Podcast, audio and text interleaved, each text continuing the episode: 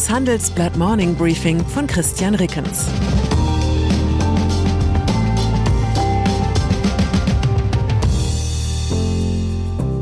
Guten Morgen allerseits. Heute ist Montag, der 28. November 2022, und das sind unsere Themen. Ausweitung, Proteste gegen Corona-Politik in China eskalieren. Auswertung, droht der Welt eine neue Finanzkrise. Auszeichnung, Handelsblatt kürt Deutschlands bestes Hotel. Nach einer kurzen Unterbrechung geht es gleich weiter. Bleiben Sie dran. Die Welt steht vor gewaltigen Herausforderungen. Zum einen die Energiewende voranzutreiben und gleichzeitig den Klimawandel einzudämmen. Und auch der Energieträger Wasserstoff gewinnt weltweit immer mehr an Bedeutung. Doch wie geht es weiter? Erfahren Sie mehr auf dem Handelsblatt Wasserstoffgipfel 2024 am 12. und 13. Juni in Essen. Infos unter handelsblatt-wasserstoffgipfel.de.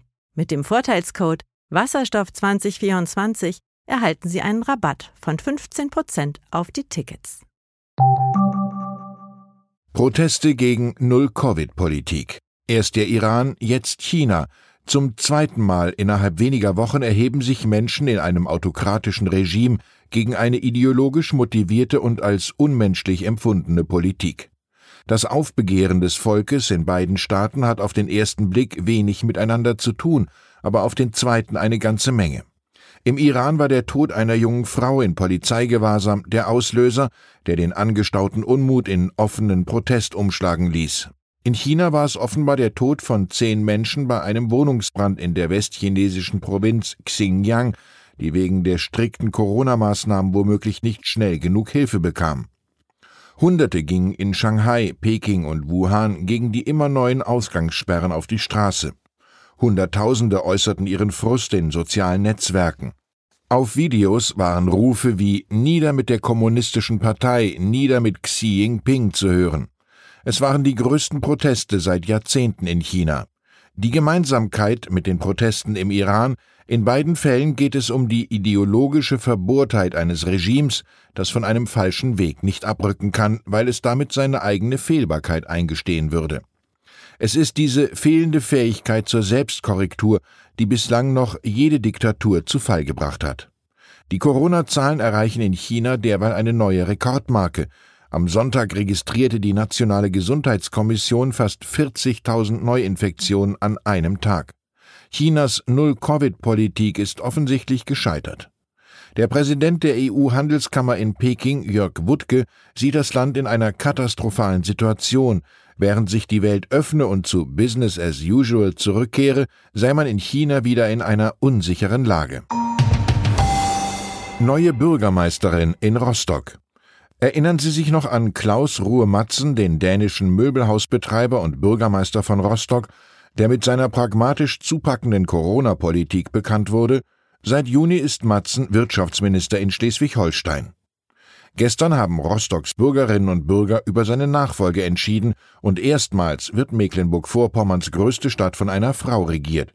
Die 40-jährige linke Politikerin Eva Maria Kröger setzte sich in der Stichwahl gegen ihren Mitbewerber durch, den von CDU und FDP unterstützten parteilosen Michael Ebert. SPD und Grüne hatten ihre Wähler aufgefordert, für Kröger zu stimmen. Angst vor einer neuen Finanzkrise. Nach der Bundesbank, der EZB und der Bank für internationalen Zahlungsausgleich BIZ warnt nun auch die Notenbank von Singapur vor steigenden Risiken und potenziell dysfunktionalen Finanzierungsmärkten.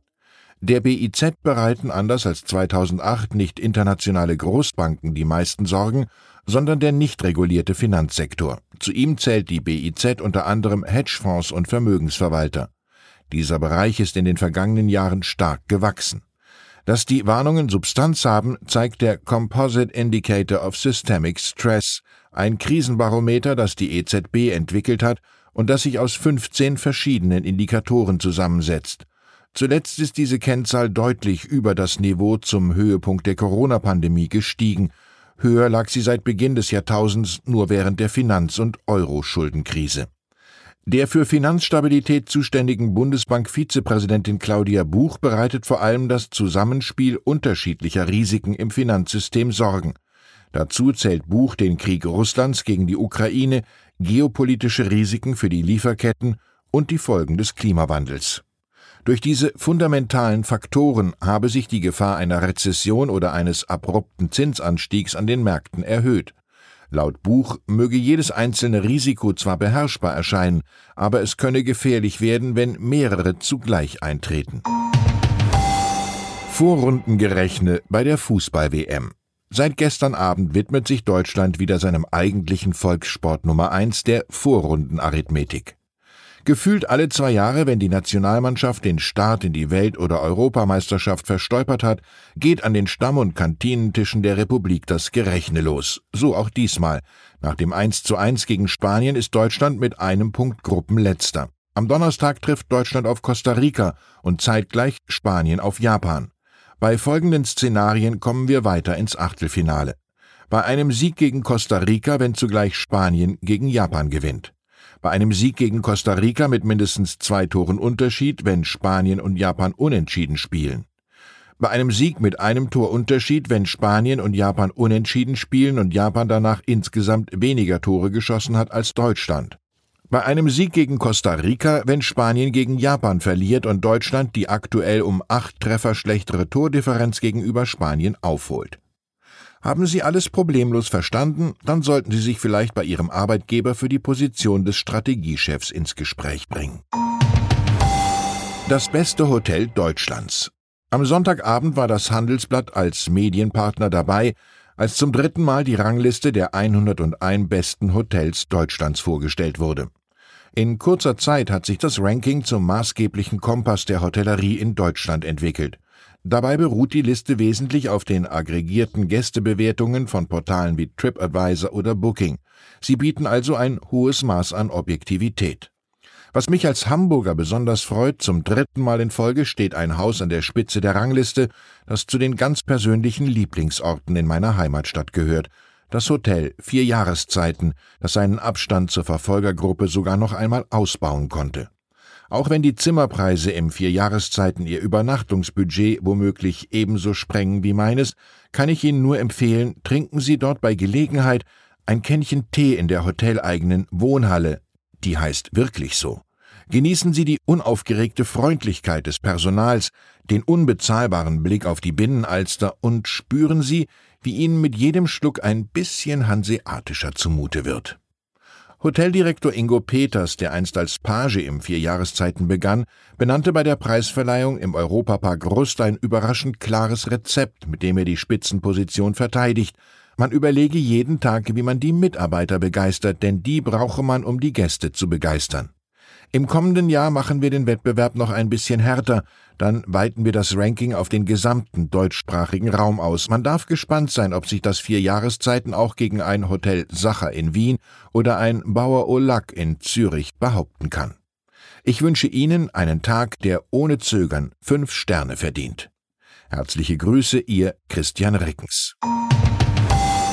Das war das Handelsblatt Morning Briefing von Christian Reckens, gesprochen von Peter Hofmann. Die deutsche Wirtschaft steht am Scheideweg. Um wettbewerbsfähig zu bleiben, müssen Unternehmen wichtige Transformationen anstoßen. Ab dem 24. April diskutiert die Restrukturierungsbranche Strategien für die Zukunft von Unternehmen. Mit dabei sind unter anderem Dr. Thomas de Maizière, Evelyn Freitag und Professor Dr. Ulrike Malmendier. Mit dem Vorteilscode Restrukturierung24 erhalten Sie 15% Rabatt. Alle Informationen finden Sie auf handelsblatt-restrukturierung.de. you